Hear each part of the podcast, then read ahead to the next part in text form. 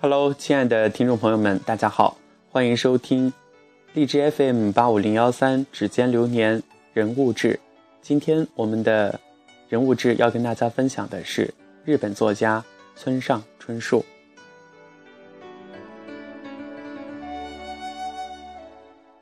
村上春树，日本小说家、美国文学翻译家。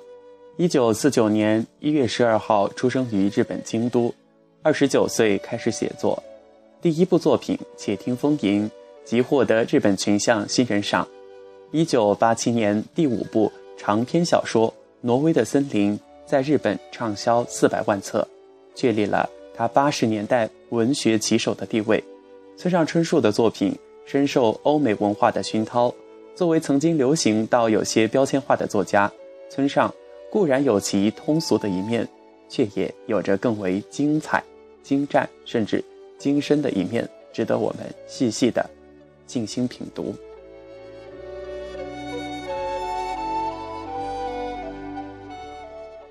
中国人熟悉村上春树，多半是因为他多年前风靡世界的一本小说《挪威的森林》，或是近年来。他在诺贝尔文学奖项中的大热提名，我其实不关心诺贝尔文学奖花落谁家，只是对盛名之至的村上春树仍然保持着源源不断的创作感到佩服。从一零八四三部曲到最近的没有色彩的多没有色彩的多奇作和他的巡礼之年，我们不仅可以从中感受到村上春树特有的独特虚幻之境。更可以一种奇妙的方式看到这包罗万象的社会缩影。村上春树在中国其实应该算是被严重误读的小说家。太多人关注挪威的森林了，就像太多人看重不能承受的生命之轻，而忽略了昆德拉的其他优秀小说。太多人觉得纳博科夫就等同于洛丽塔一样。他还有很多面，很多不同的角度，不同的层次。村上春树有着最不作家的生活习惯：早起早睡，每天固定时间写作，买新鲜的鱼类和蔬菜，吃简单的食物，不抽烟，不酗酒，热爱长跑，听古典的音乐。他也是最不日本的日本作家。村上的作品中充满了自成一派的村上春树式的想象力。在抑郁与冷幽默的文字中，又蕴含着一种怀旧美好，以及对按部就班的抵制和独善其身的镜头。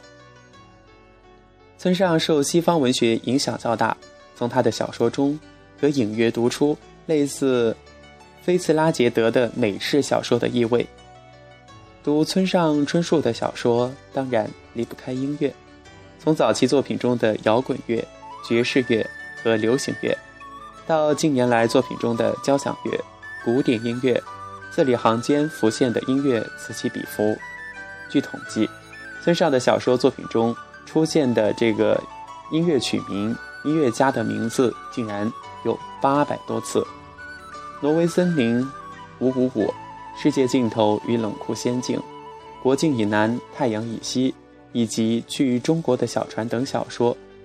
这些小说名就取自欧美流行音乐，《一零八四》中以雅纳切克的小交响曲作为引子，而没有色彩的多奇作和他的《巡礼之年》中引导多奇作踏上旅程的旋律，则是弗朗兹·李斯特的《巡礼之年》。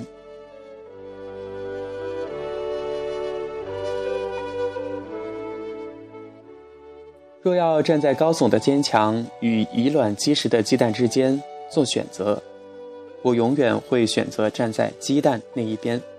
这是村上春树在耶路撒冷文学奖上所做的这个获奖词。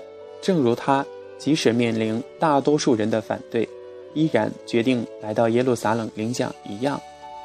当越多人反对的时候，小说家天生的反骨就会显露出来。越是去看看反对，越要去看看反对的尽头是什么结果。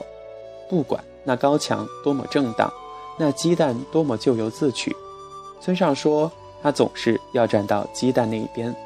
这高耸的坚强，名字叫做体制。我们所有的人类，不分国籍、种族和宗教，都被困于此种体制当中。这个体制将我们框在一个区域内，不允许我们翻越高墙去看外面的世界。我们每个人都是一枚脆弱的鸡蛋，许多人躲在高墙下，细心呵护着自己的鸡蛋，不让它受伤。而村上春树反其道而行之，他要做以卵击石的鸡蛋，去碰撞，去产生冲突，去引起世人的注意。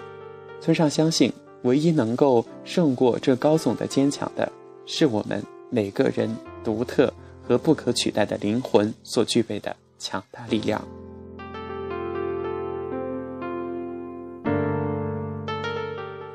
村上春树笔下那些有关生死与爱的故事，让这些小说化作一道光，照在困迫我们的体质上，避免它将我们的灵魂吞没。